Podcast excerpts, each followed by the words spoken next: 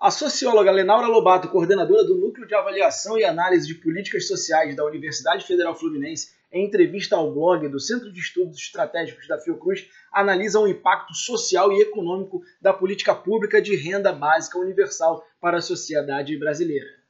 É, primeiro, é importante dizer que, de fato, a renda básica pode ser um fator importante de combate à desigualdade, mas ela sozinha não resolve é, o problema, porque a, a renda básica, na verdade, é uma transferência de renda, uma garantia de renda mínima à população e tem várias modalidades é, de renda básica, é, mas a, a, desigualdade ela não é só uma desigualdade de renda, né? A desigualdade ela se compõe de diversos fatores. Então, se a renda básica não tiver associada a um conjunto é, de outras políticas públicas de acesso universal, de garantia é, de que as pessoas tenham acesso independentemente da renda, ela vai resolver de forma muito é, precária, né? Porque você transfere uma renda a pessoa consegue eventualmente é, comprar alimentos, enfim, é, necessidades mais básicas, mas ela não consegue resolver um conjunto de outras necessidades que, tão, é, que são necessidades sociais e que são marcadores importantes da desigualdade no país. No nosso caso, então, é, desigualdades de educa educacionais, desigualdade de saúde, desigualdade de acesso a emprego, é, desigualdade ocupacional, enfim, desigualdade de moradia, né, de, de habitação, enfim, de acesso à terra. Então, é um conjunto de desigualdades que faz com que a sociedade seja tão desigual, não só a renda, embora a renda seja um fator importante. A iniciativa do governo é uma iniciativa ainda extremamente confusa, porque, na verdade, o governo não teve é, isso não estava na sua plataforma e não esteve até agora com nenhuma proposta robusta de política social e de combate à desigualdade. A desigualdade não esteve na proposta é, governamental. O que aconteceu foi que, com a pandemia da Covid, o governo foi é, forçado a fornecer o auxílio emergencial um auxílio que o governo queria dar primeiro com um valor bem baixo, de 200 reais, o Congresso aprovou um, valor maior, o governo fez essa distribuição desse auxílio, que teve um impacto importante diante das condições dramáticas da, é, da pandemia, e o governo viu o benefício político desse auxílio emergencial. Então, agora, nesse é uma iniciativa da renda básica que se associa, aparentemente, por todas as declarações que o governo tem feito até agora, tanto à necessidade política ou ao, ao, ao, capital político que ela viu que isso desperta, né, que o governo viu que isso desperta, quanto também aí é o lado, é, vamos dizer assim, perigoso da proposta governamental, como ela está colocada até agora, porque é, não tem nada concreto, você entra no, no site do Ministério da Economia, é, no Ministério da Cidadania, não tem nada de concreto, a gente não sabe, na verdade, quem está formulando, quem é o grupo, é, os, os especialistas em, em, transferência de renda no Brasil aparentemente não estão fazendo parte desse grupo de trabalho, enfim, nós não sabemos, é uma coisa muito pouco transparente. Independentemente disso, o que aparentemente acontece é que o governo é, quer associar esse capital político que gera a transferência de renda com uma política que é sua, aí sim, é bem clara do, do governo, de diminuir os gastos governamentais, diminuir as políticas sociais e transformar isso em, em transferência. Você transfere um dinheiro, inclusive a política, a proposta tem uma proposta de dar voucher, por exemplo, para as famílias para pagarem creche, o que é uma coisa meio espantosa, porque a gente sabe que isso não, não funciona, é uma experiência que não tem, não tem comprovação, não tem evidência é, nenhuma científica de que isso possa funcionar numa situação em que é recente né, a inserção da, da, da, educação infantil né, como uma política pública mais, mais concreta, obrigatória, e é uma iniciativa que ainda não se concretizou. Né? Então, você supor que você vai transferir um recurso pequeno para a família, sei lá, 200, 100 reais, para ela botar a criança numa creche, é uma coisa um pouco simplória demais, né? Porque as creches são, são equipamentos complexos, né? Que exigem um, um, um material intensivo, exigem recursos humanos qualificados. Então, é, a proposta do governo, ela é uma proposta muito frágil até agora, né? Não tem uma, uma consistência em relação a ser uma política de efetivamente transferir renda e como, como mecanismo de combater desigualdade, porque isso está e se vê associado também a uma fragilidade das estruturas que de fato podem é, comportar combate à desigualdade. Primeiro de tudo, o Sistema Único de Saúde, que está sendo constantemente fragilizado.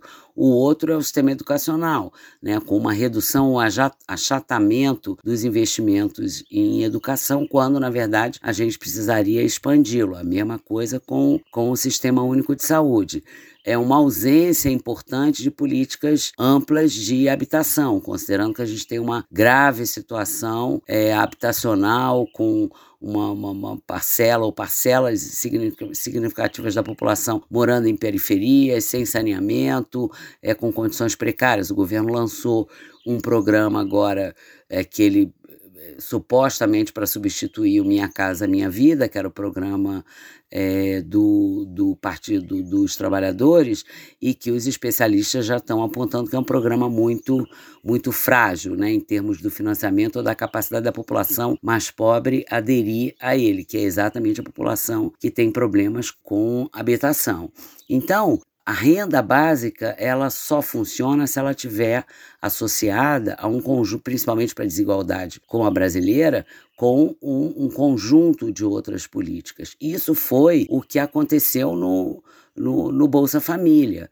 Né? O Bolsa Família é um programa enorme, é o programa mais bem sucedido internacionalmente em termos de transferência de renda, embora ele tivesse problemas, né, e a, e a literatura já apontou isso, o Bolsa Família é o programa mais avaliado do mundo, no outro dia eu estava lendo é, alguma coisa sobre isso, parece que há alguma coisa como 18 mil estudos sobre o Bolsa Família brasileiro, então é um programa muito avaliado, muito estudado, os elementos é, problemáticos e os avanços que o Bolsa Família é, já geraram estão bastante é, documentados e é uma experiência de vários anos que deveria ser é, aproveitada né, pelo governo. Né? Um dos aspectos mais importantes da democracia é a capacidade dos governos darem continuidade a políticas é, eficazes e eficientes. E o Bolsa Família deu todas as comprovações de que é uma política eficaz e eficiente.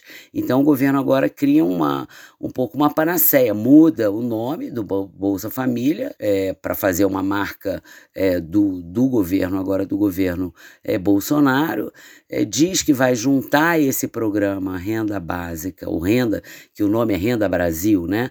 É, vai juntar 27 outros programas. Isso não está claro, não está dizendo em nenhum lugar quais são os programas que vão ser incorporados a esse novo Renda Brasil. Não tem nenhuma clareza em relação ao que o governo vai, vai fazer. O ministro da Economia é, tem se manifestado, cai lá e diz que vai que vai fazer a maior distribuição de igualdade, que vai fazer distribuição de riqueza, mas isso não está nada claro como isso vai, é, vai ser feito.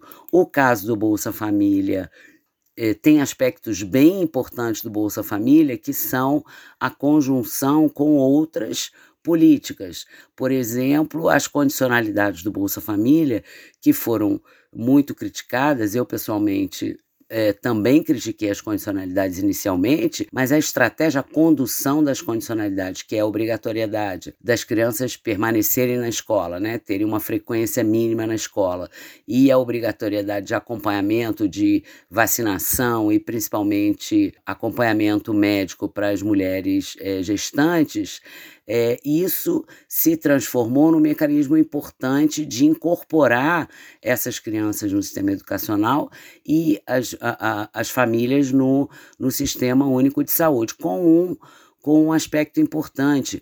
O, o, antigo né, Ministério de Desenvolvimento é, Social e Combate à Fome, ele fez isso de uma forma bastante apropriada, sem transformar a condicionalidade, como foi feito em outros países, em um mecanismo de punição. Né? A pessoa não recebeu aquilo ou não fez aquilo apropriadamente, corta o benefício. Não, foi uma estrutura bem pensada de acompanhamento e esse acompanhamento, e aí é um aspecto bem importante, foi feito ou tinha a incumbência dada ao Sistema Único de Assistência Social. Então, o Bolsa Família esteve vinculado, embora fosse um benefício conduzido pela, pela estrutura federal, pelo nível federal, ela foi partilhada pelos municípios e incorporada ao Sistema Único de Assistência Social. Então, na verdade, você não tem só uma transferência de renda, você tem uma estrutura de serviço que dá suporte a essa transferência de renda para buscar acompanhar as famílias, buscar as necessidades dessas famílias, dirigir essas famílias para os serviços que elas precisam. Com toda a precariedade que a gente tem nesses serviços, isso funcionou como um elemento importante de tirar essas famílias de condições de desigualdade, dando a elas acesso aos serviços públicos sociais. Isso não tem nenhuma previsão de acontecer, ao contrário, a gente tem muitas dúvidas em relação à condução ou ao investimento deste governo no Sistema Único de Assistência Social. Na verdade, a, experiência agora do auxílio emergencial foi uma experiência contrária, né? O governo centralizou a condução do, ministério, do, do, do auxílio emergencial, passou isso para a Caixa Econômica Federal, né? exclusivamente para a Caixa Econômica Federal, sem nem usar a estrutura bancária é, que poderia ser usada no país. Isso gerou os problemas que a gente viu inicialmente, aquelas filas enormes, é, aquele sistema que as pessoas não conseguiam acessar o benefício e sem relação com o Sistema Único de Assistência Social.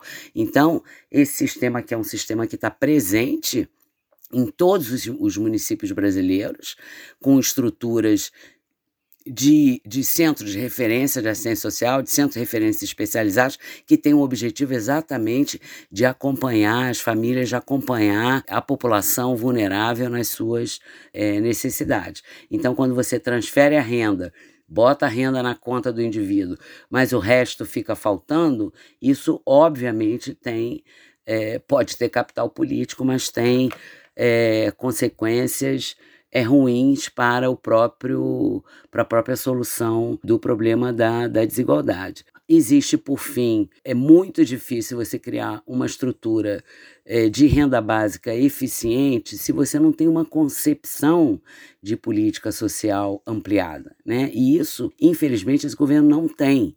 Né? A lógica é a lógica é, do controle de gastos, a lógica é a lógica de controle de recursos e, principalmente, a lógica é a lógica da desconfiança em relação ao pobre e ao vulnerável. Né? A ideia é de que o pobre é pobre porque é, não se esforçou, porque não quer trabalhar, é uma lógica, no fim das contas, que nega o assistencialismo, mas ela é assistencialista, porque ela supõe ela na verdade não acredita né, na capacidade é, da população se empenhar. As pessoas que recebem o Bolsa Família, isso está citado em, vários, em várias reportagens, né, porque como não tem documentos oficiais do governo, o que a gente precisa apurar são as reportagens, é que isso se associa constantemente a questão do, do não trabalho. E não é verdade. As pessoas que recebem os recursos do Bolsa Família são, em sua grande maioria, trabalhadores que não têm emprego formal né, e que não têm renda suficiente é, do trabalho. Então, se você não associa isso a políticas é, de ampliação do trabalho que não seja precário, de um trabalho digno, dificilmente você vai lidar com o problema da, da desigualdade.